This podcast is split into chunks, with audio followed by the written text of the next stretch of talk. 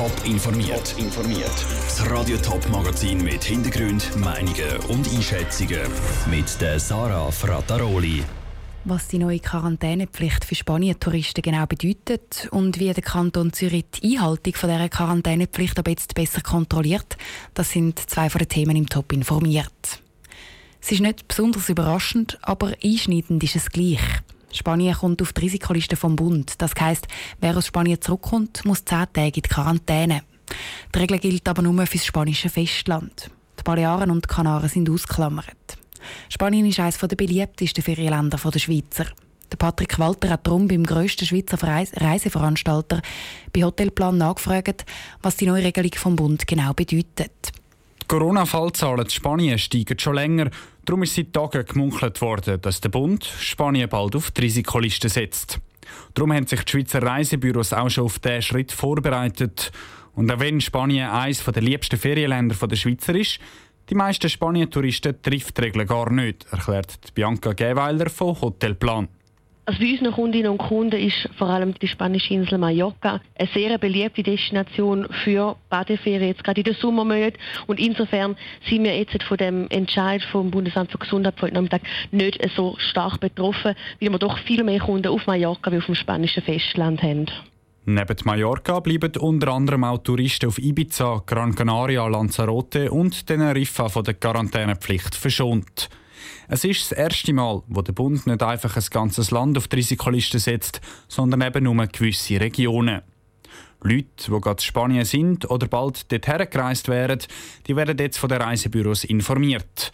Aber automatisch gestrichen werden ihre Ferien nicht, sagt Bianca Geweiler von Hotelplan. Wir möchten diese Kunden ja nicht bevormunden und werden ihnen wirklich auch den Entscheid überlassen. Es gibt ja zum Beispiel auch Leute, die nach der Rückkehr problemlos im Homeoffice könnten arbeiten oder Leute, die bereits schon pensioniert sind, wo eine Quarantäne dann so oder so kein Problem wäre. Und die meisten sehen es offenbar locker. Am Nachmittag zumindest sind Telefonleitungen bei Hotelplan wegen Umbuchungen noch nicht heiß gelaufen. Die, die aber gleich auf die Nummer sicher gehen wollen und ihre Spanienferien absagen für die gibt es für genug Alternativen, verspricht Bianca Geweiler.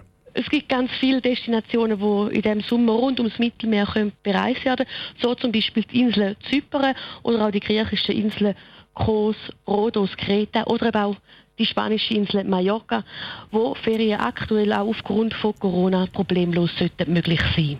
Die Bianca Geweiler im Beitrag von Patrick Walter.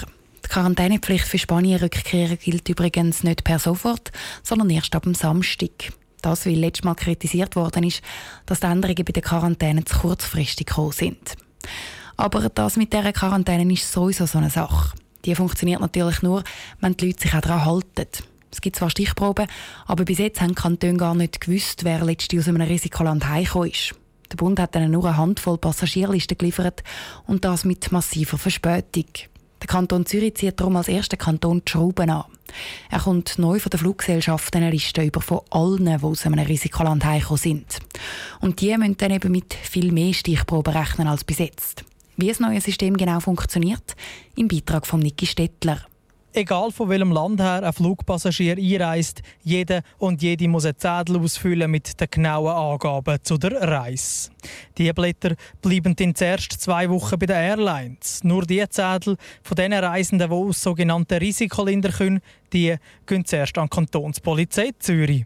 Dort würden alle Zürcher Passagiere herausgefiltert und in ein System eingetragen, erklärt der Kommandant der Kantonspolizei Zürich, Bruno Keller wenn wir schon die Möglichkeit haben, im Flughafen die Daten zu erheben und das Gleiche machen, was ja eigentlich die Leute müssten selber machen, dann tun wir die Chancen wahrnehmen und im Sinne der Gesundheit der Bevölkerung im Kanton Zürich die Daten erfassen und der Gesundheitsdirektion zuleiten. Aber auch diese Massnahme bringt keine vollständige Sicherheit.